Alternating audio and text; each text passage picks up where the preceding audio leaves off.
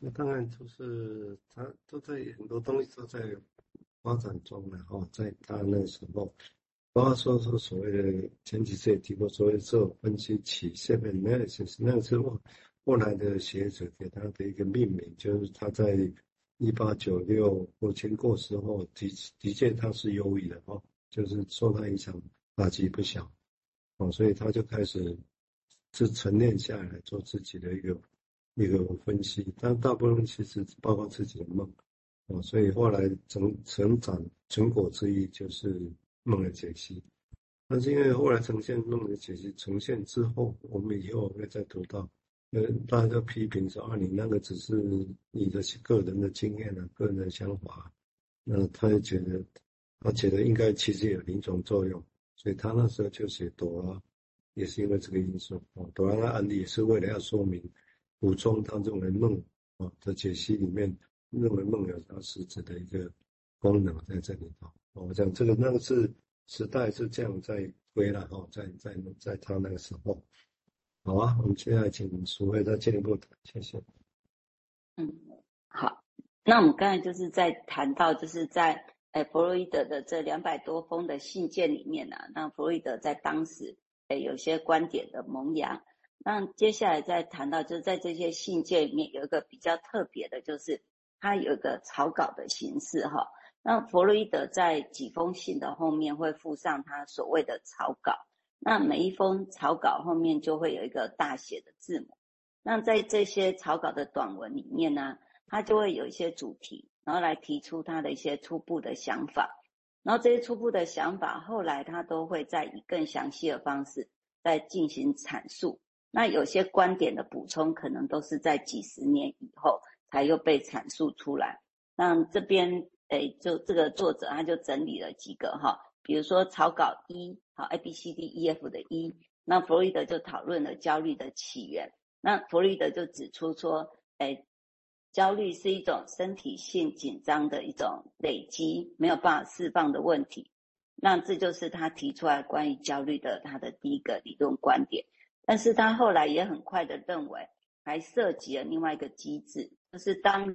诶变得太过紧张的时候，那有可能导致你的心智是没有办法去抑制那个焦虑，然后他那个抑制，他是用 bind，就是把它束缚住这样子哈，就那个焦虑就蔓延开来，无法被束缚啊。所以后来他在一九二六年就把这个部分啊有在出版成《抑制症状跟焦虑》。好，他在书中就写到刚刚我们讲的那一段。那他有个草稿居哈，就去谈到那个忧郁症。那弗洛伊德认为忧郁呢，这种情感，它涉及的是哀悼，然后要对失去的事物的跟失去事物的渴望，哈，是有有关系的。那这就归因到说有一种那个 libido 的一种丧失。那他就说可能会出现进入到一种诶心理。或是精神领域的有一种退缩或内缩，那这个过程也可以把它比喻成是你的一个内部的一种，或是内在的出血。那他也在那个哀悼与忧郁中再去讨论了这个关于忧郁的主题。然后他还有另外一个就是草稿 H F H，他就是去写到把投射作为一种防卫机制，所以会发现说这些信件在后来的宝贵性就是。弗洛伊德在这里面，他开始很勇敢的去探索他他想要去思考的一些一些内容，这样子。好，先到这里。对，也许我稍微补充一下，就是顺着刚好也是，就是说弗洛伊德本身，以我们现在的论点，他有提到哈，这个克制症状跟要这个要要症状这个应应该是一九一四年，印象没记错。那在这篇文章的附录，我跟你讲，这附录三六常常喜欢你用这一这几页的它的附录。哦，那那一篇文章当然是要谈焦虑跟症状之间，以及人怎么样的意志产生焦虑。只是大家也知道，弗洛伊德对焦虑的症状，焦虑是怎么来的？他一直在演变，在改变。后来，后来那其他人也都会有自己的焦虑的起源的说法。对焦虑本身。一直都是金融分析的焦点啊，但是一直在改变。但是对忧郁本身就相对比较匮乏。忧郁的理论在弗洛伊德所谓古典论述里面，其实描绘其实是很平很匮乏的。这个是他在那我刚讲 Inhibition Symptoms and Anxiety 这篇文章的附录 C，他就提到这一点。他说他对于 loss pain 哦失落痛苦、抑郁、忧郁这个事情，他的研究很少。哦，这个是事实，这个绝对不是谦虚。就像后来他有讲的 Monia Melancholia 哈，忧郁这个事情的话，爱到忧郁，好像设计开始在谈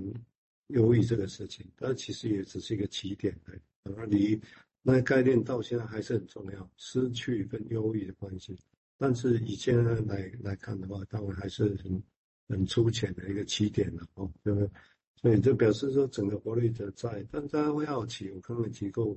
他其实开始他的自我分析的时期是在父亲过世或者忧郁而带来的哦，所以你看，忧郁的症状是不是忧郁不是那么容易触及到哦，焦虑很外面很容易感觉到，忧郁不是那么容易。这个就像我们整个在精神医学史，在全世界，在台湾也是这样啊，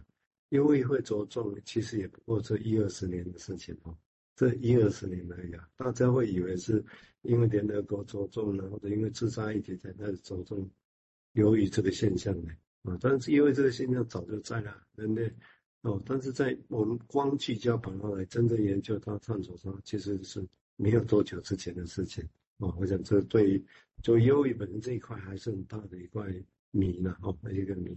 啊。我们现在请诸位再进一步说明，谢谢。好，那就是诶，在弗洛伊德的诶这个给菲利斯的这些信啊，在后在后期，就是弗洛伊德过世以后，刚刚我们有讲到，就是后来有被再出版成两种版本的书嘛，哈，把这些信件出版，那所以有不同的观点。那有一个很重要的观点，就是关于弗洛伊德他的那个诱惑理论的争议。好，那就是那个马森，他在一九八四年，就是我们刚才有提到，就是他后来出版了出版了完整版的一个弗洛伊德的这些信件。好，那他就进入了弗洛伊德档案馆，然后同时在一九八五年，他就出版了弗洛伊德写给菲利斯的所有信件，然后他就写了一本书，就是对真相的攻击，然后他就去提到弗洛伊德对诱惑理论的压制。那在这本书里面呢，他就去指出说，弗洛伊德放弃诱惑理论背后的一个真实的原因呐、啊，他他讲了，诶，就是讲了一个论述，但是这个论述引起了很大的争议。好，就是马森的说法是说，弗洛伊德这样做的唯一目的是为了掩盖真相，就是透过发明他的这个幻想诱惑理论，那就是可以去保护一个父亲。不被理所当然的指控说，哎，他在勾引他自己的女儿，哈。那当然这样的一个论点，事实上就是呃很被争议。那于是那个哎这本就是呃 Reading Freud 的这个作者呢，他就又提出了另外一个平衡的观点，然后他就指出说，那如果用一个另外一个有益的澄清方式呢，他就指出一个叫做哎汉利，他在一九八六年。就对于马森这一本很有争议的著作，就进行了批判性的评论。那他就指出说，哎，马森的这个，哎，评就是这本书的一个论点是有一种偏向性的，有一种倾向。然后同时他还指出，弗洛伊德事实上他从来没有放弃过他的诱惑理论，而且弗洛伊德终其一生，他都一直在提及这个理论。好，并且他强调说，通常很难区分。在现实中可能出现的，就是以及说到底，就是在这个到底是在现实还是在幻想中的一种表述。事实上，即使到现代，我们都还是很难能够去澄清，就是这个人所谈的到底是在现实还是在一种幻想。好，那先在这边。对真理的攻击，就我刚刚讲的蛮深，就是。那个让弗洛，按照弗洛伊德起初信任他，然后去研究弗洛伊德所有的档案嘛，哦，那个是后来出版的这个《最真相风气》。如果他有兴趣来讲的话，他当然当然以前是引起很大的冲突，然后在对他们来讲，哦，那以我们角度来讲，他们也不必去一定得怎么样嘛，我觉得那是一个观点。那如果大家有兴趣，也有一个中文版是谈这个事件的，那个叫做我忘了作者，那是。